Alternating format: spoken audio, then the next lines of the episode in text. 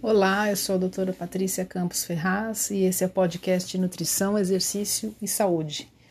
O episódio de hoje é para conversarmos um pouco sobre suplementação de coenzima Q10 e esporte. O exercício físico, feito de forma intensa, pode aumentar a geração de moléculas chamadas de radicais livres.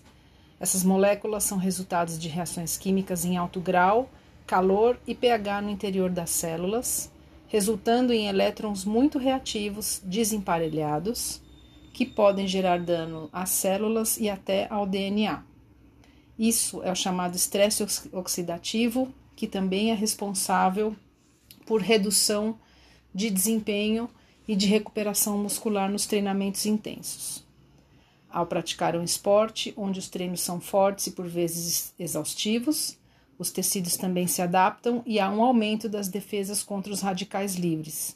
Contudo, em algumas situações, o uso de suplementos antioxidantes pode auxiliar na recuperação e no desempenho. Nesse sentido, surge a coenzima Q10 ou ubiquinona, que foi descoberta nos anos 70 e participa na geração de energia nas células e também como varredor de radicais livres. Uma meta-análise publicada recentemente em 2022, envolvendo nove estudos com suplementação de coenzima Q10 em atletas, mostrou que, na maioria deles, nos grupos suplementados, alguns dos parâmetros inflamatórios são reduzidos, em outros a percepção de fadiga é menor.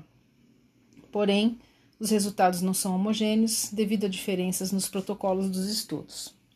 Dos nove artigos selecionados, apenas dois mostram melhora no desempenho propriamente dito.